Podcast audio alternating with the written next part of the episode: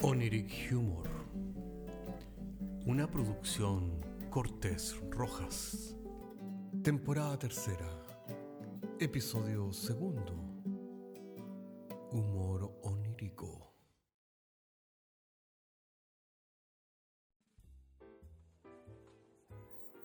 Hola, hola a todos. Los saludamos con alegría a todos. Desde aquí, Oniric Humor, el bar virtual, donde todas las cosas son posibles. Hoy día les tenemos un número especial basado en chistes fomes. Sí, como lo escucharon, chistes fomes. Tal vez precisamente por eso pueden ser divertidos. ¿Con qué comenzamos? Con la sura de apertura que dice, por el arco de Marco y el fin del delfín, por el honor de Leonor y el argot de Margot, por la manta de Samantha y el aquelarre de Raquel, por las canas de Morgana y la luz de Lucifer, por el cabro macabro y la bruja maruja, por la malicia de Morticia y el anillo de Melchor, por la obsidiana de Diana y las barbas de Gaspar, por la pipa de Popeye y la oreja de Van Gogh. Un médico se encuentra con una señora en el pasillo del hospital. ¿Cómo le fue con los exámenes, señora? Mal, doctor. Mi hijo tiene vitiligo. Ah, cuánto lo siento. No se preocupe. Mi hijo es albino.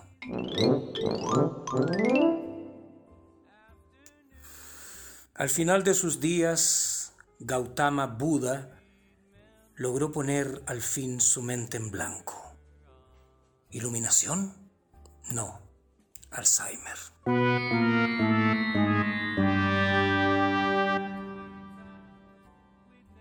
En la trinchera, los soldados moribundos reciben con alegría al personal médico que aparece entre las ruinas. No se alegren tanto, dijeron los doctores. Somos traficantes de órganos. Venimos a sacarles las córneas. Usted ha tenido una erección espontánea, querido amigo. Usted es un paciente joven, no se preocupe ni se avergüence de ser lo que usted es. Usted es un auténtico Homo erectus. Recuerde, a mayor erección, mayor evolución.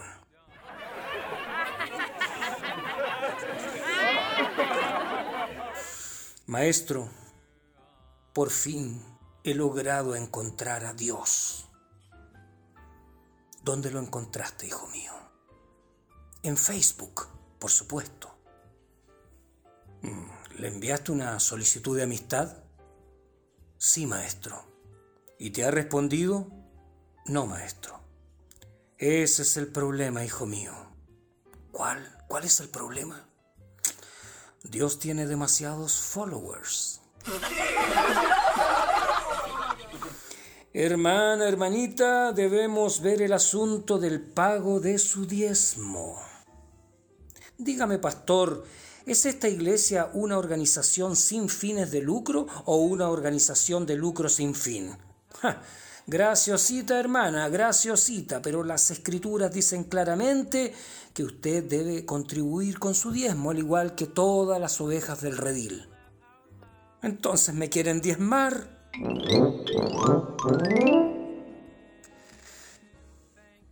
Oye, así que por fin lograste estudiar lo que tanto querías. Sí, pues compadre, tú sabes que a mí siempre me gustaron las ciencias ocultas, el misterio, Alan Kardec. Así que estoy estudiando espiritismo. Oye, qué interesante. ¿Y en qué nivel vas? En cuarto medium. Padre, quiero viajar a Occidente. ¿Qué me aconsejas que debo hacer? Hijo Ali Muhammad, solo córtate la barba, sácate el turbante y di que eres pro gay. Pero Abba, padre, también el turbante, sobre todo el turbante, Ali, hijo mío.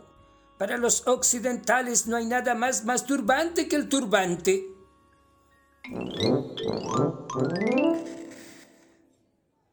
Un comerciante árabe ansiaba tener un hijo varón que continuara la tradición del negocio de su padre.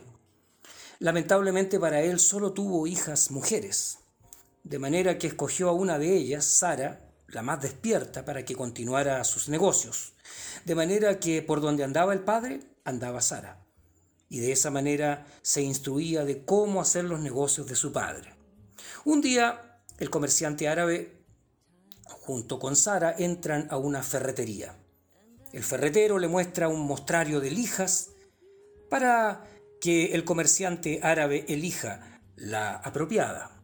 A lo cual el comerciante le dice al ferretero, quiero que la hija elija la lija.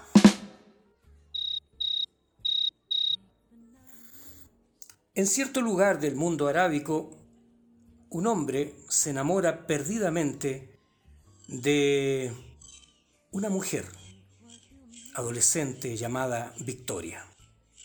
El hombre, muy ilusionado, va a la casa del padre de Victoria y le ofrece camellos y cuantas eh, cosas él poseía. El padre de Victoria le dijo en tono enérgico, Hijo mío, sé que eres un buen hombre, pero en esta casa no se acostumbra a dar la mano de la hija menor sin antes dar la mano de la hija mayor. Así es que si te quieres casar con Victoria, tienes que casarte primero con mi hija mayor, Lucha. El hombre, decepcionado, decide irse de la casa y perder definitivamente a Victoria. A lo cual el padre le grita desde lejos, Recuerda, hijo mío, Solo con la lucha obtendrás la victoria.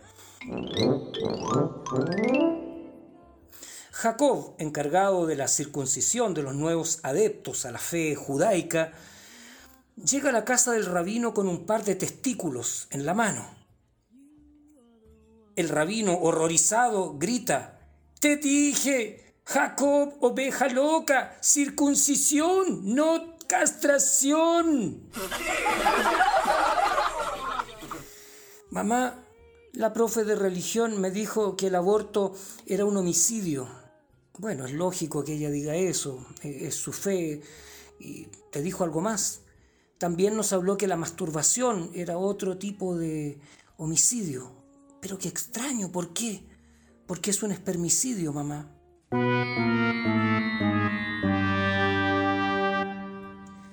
A ver, a ver, Pedrito, no hay plazo que no se cumpla. Así es que vamos a la interrogación. Espero que usted haya estudiado. Pregunta número uno. ¿Qué le dijo Juan el Bautista a Salomé? ¿Voy a perder la cabeza por tu amor? graciosito, graciosito. A ver, a ver, a ver, ya. Pasemos a gramática, al lenguaje. Dígame un sinónimo de sequía. ¿Aguacero? Usted el payasito del curso, le gusta tontear, pero ya vamos ya sabemos que se va a sacar mala nota. Dígame al menos cómo se llamaba el diario que Nelson Mandela escribió desde la cárcel. El presidiario. No, si mire, si con usted no vamos a llegar a ninguna parte, ¿sabe? Mire, para por lo menos que se saque un 4. ¿Cómo se fue Mandela de la cárcel después de haber cumplido su condena? ¿En el expreso? Mire, Pedrito, usted está a punto que yo llame el apoderado ya con esto y una anotación negativa, porque ya esta cuestión es una chacota. Así que pare el quilombo. Dígame qué hizo Neruda para mejorar sus poemas. ¿Lo llevó a un taller literario? Mire, Pedrito, hay gente que no ha perdido su tiempo, gente que no es como usted, obviamente, gente maravillosa como Leonardo, Einstein, Freud. Fueron hombres que dejaron a la humanidad con la boca abierta. Pero mi papá también deja a todos con la boca abierta. ¿Ah, sí? ¿Y qué hace su papá? Es dentista, profesor.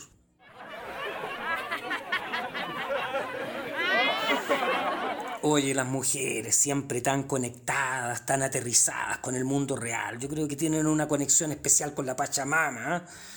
Así es que siempre nosotros estamos volando y ellas aparecen mucho más concretas y decididas. Fíjate que te lo digo por una mujer que entró a un pub y aceptó tomarse una copa con un tipo el cual estaba evidentemente interesado en ella. Él le pregunta derechamente, ¿estás separada? A lo cual ella responde, estoy entera, weón. Un marido llega a la casa y se encuentra con una cena especial a la luz de las velas. El hombre emocionado exclama, mi amor, qué romántico. De nuevo, una cena a la luz de las velas, como cuando estábamos pololeando. No, weón, lo que pasa es que nos cortaron la luz porque no la he pagado. El mismo marido al día siguiente espera impaciente a su esposa para salir a un evento social. Ella está en el baño. Mi amor, ¿estás lista? Estamos ya en la hora. Momento, me estoy arreglando. ¿Cómo arreglando, mi amor? O sea que estás en reparaciones. Peor que eso, hombre, a estas alturas estoy en restauraciones. Después de un pinchazo, un hombre arrojó su muñeca inflable al subterráneo donde tenía todo tipo de desperdicios. En ese subterráneo también se encontraba la muñeca anterior, que después de tanto uso también había sido pinchada. La muñeca antigua, al ver a la muñeca nueva, que cae como un trasto por la escalera, le dice, Así son todos los hombres, querida. Después del pinchazo no te inflan más. El cigarrito hijo le preguntó a la mamá cigarro, Mamá, ¿dónde está papá? Se hizo humo, hijo, se hizo humo. Luego de horas de intentar pescar algo, un hombre rana asomó su cabeza en el lago y le dijo al frustrado pescador, jamás podrás pescar algo en esta laguna. ¿Por qué? Preguntó extrañado el pescador. Porque estás en una laguna mental, respondió el hombre rana. Después de una larga investigación, el informe de Sherlock Holmes concluyó que la cárcel se había convertido en una verdadera fábrica de armas. Cuchillos, hechizos, Watson. Sables, hechizos, Watson. Todas las armas encontradas en la cárcel son hechizas, Watson. ¿Cuál es la conclusión? Cielos, Sherlock, esos presidiarios son unos auténticos hechiceros. Después de analizar el cadáver, Sherlock concluyó que el hombre en cuestión todavía estaba vivo al momento de la autopsia. ¿Quién lo asesinó entonces, Sherlock? preguntó Watson. Elemental, Watson. Lo mató la autopsia.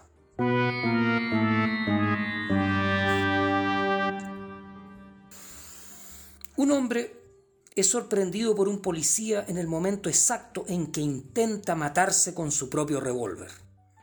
El policía le grita, ¡Alto! ¡Suelte el arma o disparo! Deja suicidarme en paz, hombre, le contesta el suicida. Mi suicidio es algo privado. No es algo privado, es algo del Estado. Suicidarse es un acto ilegal. Así es que suelte el arma, ciudadano. El suicida, luego de pensarlo un poco, decide entregarle su arma al policía y se pone a llorar. ¿Y ahora por qué lloras? pregunta el oficial. Me conmueve que mi país se preocupe por mi vida. Es tan emocionante. No, weón, el país te necesita para que sigas comprando, endeudándote y pagando impuestos. Este es el caso de otro suicida que se lanza a la vía de la carretera enfrente de un camión que viene a toda velocidad. El camionero a duras penas logra detener su camión y se baja enfadado e increpa al potencial suicida, el cual está arrodillado en la vía pública. Imbécil, casi me acrimino, casi me echan a la cárcel. ¿Cómo se te ocurre hacer eso? A lo cual el potencial suicida dice, llorando, Suicídeme, suicídeme, señor conductor, suicídeme. Puta, este weón, hasta para suicidarse soy tonto, weón. si te suicido, no es un suicidio, es un homicidio. Entonces, homicídeme, señor camionero, homicídeme. Bueno, y esto es todo por hoy. Nuestro especial de chistes fomes y requecontra fomes. Más malos que el feto que agarraba patadas en la guata a la mamá. Imagínate, ¿cómo tan malo? Ya desde niño, desde feto, ya estaba haciendo maldades. Concluimos entonces con nuestra sura de cierre. Desde Iberia hasta Siberia, desde la vía andina hasta Escandinavia, desde el Ártico al Báltico pasando por el Antártico, desde Baden-Baden hasta Concón, pasando por Yayay, Taltal y Tiltil, desde Transilvania al Transiberiano, desde la loca geografía de mi amor, su selva húmeda, hasta su cuesta del Melón, pasando por su seno de Reloncaví, desde todas partes y desde ninguna, aquí cesa sus transmisiones Oniric Humor. Estamos siempre en el aire.